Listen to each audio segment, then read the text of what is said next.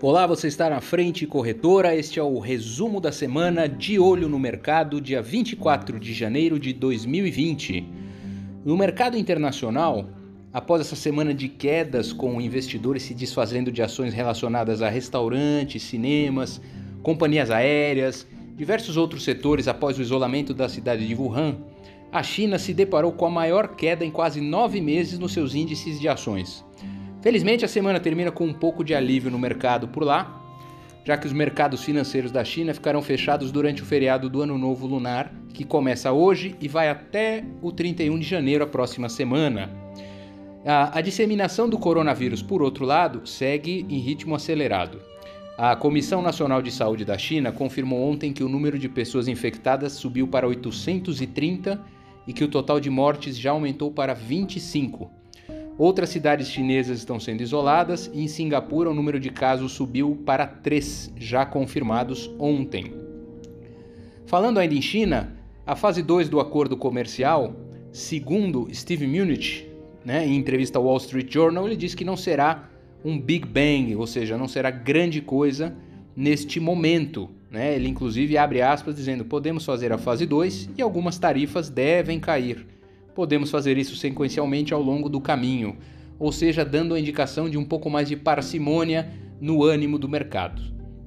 Falando também de acordos comerciais com a Europa, Donald Trump disse na quarta-feira passada que espera conseguir fechar um acordo com a Europa, sem dúvida, mas que negociar é mais difícil do que o pacto que ele intermediou com a China. Né? Ele também abre aspas dizendo: vamos fazer um acordo, caso contrário, teremos que fazer outra coisa. Uma frase com pouco conteúdo, mas que de fato ainda voz ele deu a entender das dificuldades que ele terá em fechar esse, esse acordo. Falando um pouco em mercado brasileiro sobre a semana, começou com oscilações estreitas nos juros futuros, né? diante de ações aí de condutores relevantes para o mercado. O avanço do dólar com relação a outras moedas emergentes pode influenciar os negócios locais, já que ele seguiu volátil, mantendo uma taxa de 4,1850 com alta de 0,30% em média, uh, uma vez que no exterior a, divisa americana sobe com relação aos seus pares principais, é? euro, uh, libra, mas recua diante de outras divisas emergentes, principalmente ligada aos commodities. Exemplo do dólar australiano, do peso chileno, enfim, e da rúpia indiana, por exemplo. Né? Uh, e essa aparente queda de braço entre Jair Bolsonaro e o Sérgio Moro continua aí no radar dos mercados.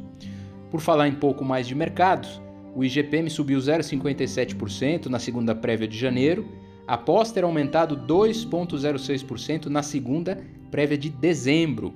Então, com isso, uh, o, o índice acumulou elevação de 0,57% no ano até agora e uma alta de 7,91% em 12 meses. Né? Os aumentos dos combustíveis e das mensalidades escolares impediram essa desaceleração maior da, da inflação. Falando rapidamente do indicador de atividade comercial, Serasa a, apresentou um número aí de, de um crescimento de 2% de janeiro a dezembro de 2019, na comparação com o mesmo período do ano anterior. Essa expansão, apesar de tudo, é menos intensa do que observada em 2018, que foi de 3,3% neste mesmo período. Né? No ano passado, a expansão foi impulsionada principalmente pelo setor de veículos, motos e peças, que teve uma alta de 8,4%, e pelo segmento de material de construção, que cresceu 4,6%. Falando um pouco da sessão de hoje, já do ponto de vista de dólar, fechamos 24 de janeiro de 2020, o dólar futuro de maior liquidez opera em alta de 0,12%, operava agora há pouco a 4,189 no mercado brasileiro. Continue conosco nos resumos semanais da Frente Corretora. Acesse www.frentecorretora.com.br/blog e acompanhe os nossos conteúdos.